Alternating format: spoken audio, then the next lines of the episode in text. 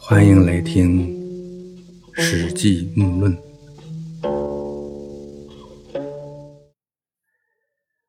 前面谈到张良刺杀秦王失败，逃亡到下邳，在下邳呢还救过项伯的命。十年后，陈涉起兵反秦，张良这时候呢也收拢了百十来个年轻人，想搞点事情。陈胜呢没多久就死了，景驹自立为楚王。张良呢就想投奔景驹，在投奔景驹的半路上，张良遇到了刘邦。沛公将数千人掠地下邳西，遂蜀焉。啊，说这时候啊，刘邦率领几千人夺得下邳西面的地盘张良便投奔到刘邦这儿。前面呢，在《高祖本纪》中也谈到过。这刘邦呢，命令雍齿守卫自己的老窝丰邑，自己要到薛县去见项梁。结果呢，魏人朱福派人策反了雍齿，刘邦因此丢了根据地，连气带累就病倒了，只好退兵回到沛县。后来呢，刘邦还是向景驹借了兵，就是这数千人马，他夺得了下邳西面的地盘也就是在这个时候，张良去投奔景驹。半路上就碰到了刘邦，顺势呢也就留在刘邦这儿了。刘邦任命张良做了旧将。这西汉时期呢，将军之下是将，啊，也有的叫别将，再下面呢是校尉、都尉。别将呢有多种，各有具体的职责，如众将是统领辎重兵的，丞将。是统领筑城兵的，弩将是负责弓弩制造和保养的。张良做的旧将，马厩的厩，哎，就是负责管理战马的。张良多次按照太公兵法为刘邦献计献策，刘邦很赏识他，经常采用他的计谋。张良对刘邦以外的人讲太公兵法这些道理都弄不明白。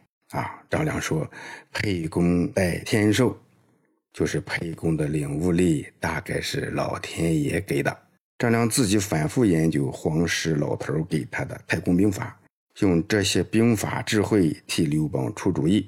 刘邦一听就能明白，刘邦也很赏识张良，哎，经常采用他的建议，言听计从。张良给别人说这些，别人根本听不懂。张良就觉得刘邦的领悟力和大智慧几乎是与生俱来啊，天赋，老天爷给的，故遂从之，不去见景驹，啊，所以张良就跟随了刘邦，没有离开他去见景驹。这就是机缘呐！这样的高人本来想去追随景驹，还没到地方，就被刘邦在这儿截了胡。这里呢也说一下景驹后来的情况啊，以后呢不见得谈到了。其实景驹呀和项梁、项羽这些人都属于楚国的王公贵族，他们之间有着历史渊源和共同的阶级利益。虽然如此，但都是想出头，一时整合不起来，就会在争夺操控权上成为竞争对手。项梁呢这时候就比较膨胀，容不得别的势力大过自己。景驹自立为王，对他是一种威胁。项梁就说：“景驹这样是背叛陈胜王啊，是大逆不道。”其实这时候呢，陈胜已经死了。再说呢，人家景驹还是陈胜部下拥立的。但是项梁就说你是大逆不道，派人去收拾景驹这些人。景驹呢，打不过项梁，只好逃跑，最后呢，死在了梁地。啊，也就是现在的山西韩城一带。从这些情况来看呢，说楚人好斗啊，确实厉害。不但对付外人，啊，楚人内斗也会赶尽杀绝。刘邦得天下、建立大汉朝的过程，也是项羽、韩信、景驹这些楚人内斗的过程。张良在刘地遇见了刘邦。放弃投奔景驹的想法，全是因为自己十三年所学终于有了用处。出的计谋，人家刘邦能懂，能采纳，啊，作为一个复仇者，一个谋士，自己的本事被认可、被赏识啊，这就是士为知己者死，如此而已。张良不想再去投奔京剧，直接在留地留下来追随刘邦，这就是刘邦做老大的本事啊！人家知道应该听谁的，而且能听得懂，这需要超出一般人的鉴别力和非常高明的领导手段。张良说：“沛公待天授啊，说刘邦有天赋，他的领导才能几乎是老天爷给的。由此看来啊，刘邦能夺得天下。”绝不是凭空而来的。即沛公之薛见项梁，说等到刘邦到了薛地，见到项梁，项梁呢拥立了楚怀王熊心。张良呢，于是就劝谏项梁，说：“您已经拥立了楚王的后人，而韩国各位公子之中，说衡阳君韩城比较贤能。”可以立为韩王，这样呢更能培植我们自己的同盟者。项梁便派张良找到韩城，把他立为韩王，还任命张良为韩国的申屠。申屠呢是司徒的俗称啊。司徒最初呢是掌管教化民众的，后来呢也管经济，有时呢也管军事等等。这时候呢，这个司徒就相当于相国啊、丞相这样的官职。张良随韩王成率领一千多人向西攻取韩国原来的地盘，夺得了几座城邑。但是呢，秦军随即又夺了回去，韩军只在颍川一带打游击战。刘邦从洛阳向南攻下韩地十多座城邑，让韩王成留在阳翟留守，自己和张良一起南下攻打渊县，向西进入武关。啊，这就是说，刘邦替韩王成拿下了很多地盘，阳翟、渊县、武关，哎，这些地方在前面呢也都多次谈到过。有些地名呢很关键，如果你记不起来也不要紧，但要先记住这些事件。如果能在地理空间上有所理解，那么对历史就会有更深的把握。这些呢也可以留言交流。张良曾劝刘邦派利益机用很多钱财去成功的诱降了秦将，因为呢，他知道这秦将呢是屠户的儿子，他认为事快容易以利相诱，啊，就是用金钱来引诱他投降。张良又劝刘邦在这些降将向随军西进的时候，趁他们懈怠向他们发起进攻，啊，就是不给你投机的机会。现在呢，大功快要成了。啊他们都要跟着一起去入关，这不行。趁他们倦怠之时发起进攻，啊，大败秦军，然后追击败军到蓝田。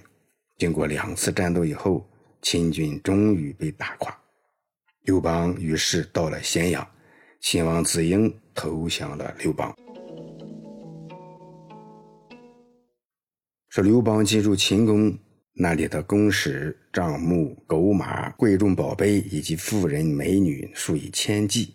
刘邦的本意是想留下来住在宫里。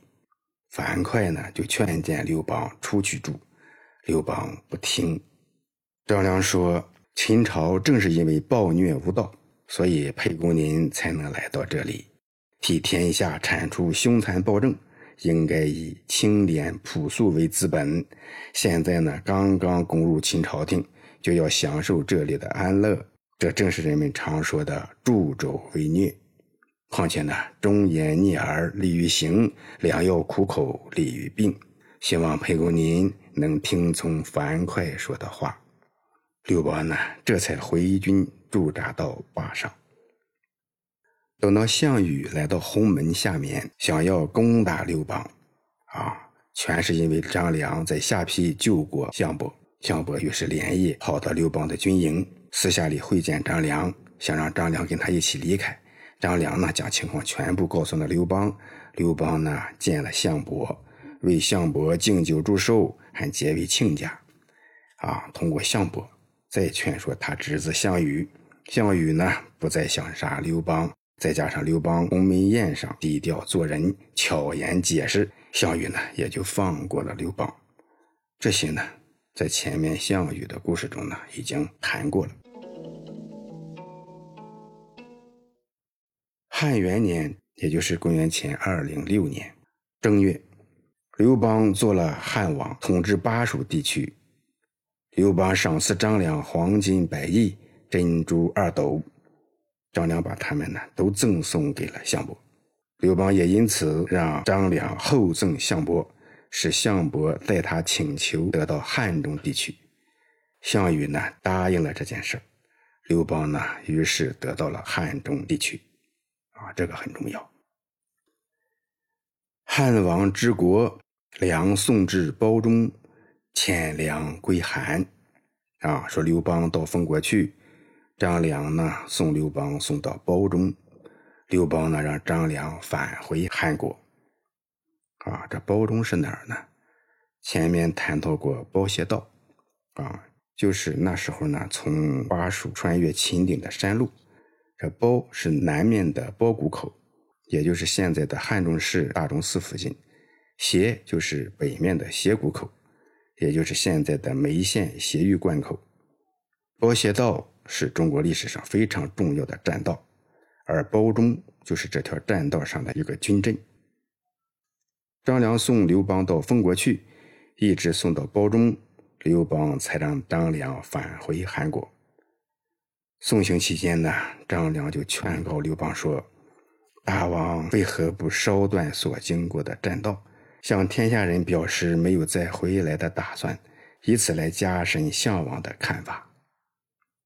也就是项羽本来不想让你再回来，你烧了栈道，能让项羽更加觉得你不想再回来了，啊，这兵不厌诈，张良这些策略，对刘邦与项羽的博弈产生非常重大的影响，甚至可以说，在刘地，刘邦留住了刘侯张良这个重要智囊，也就留住了未来建立大汉朝的更多机会。张良如何帮助刘邦攻城略地、开疆拓土、成就大业？老木下次再论。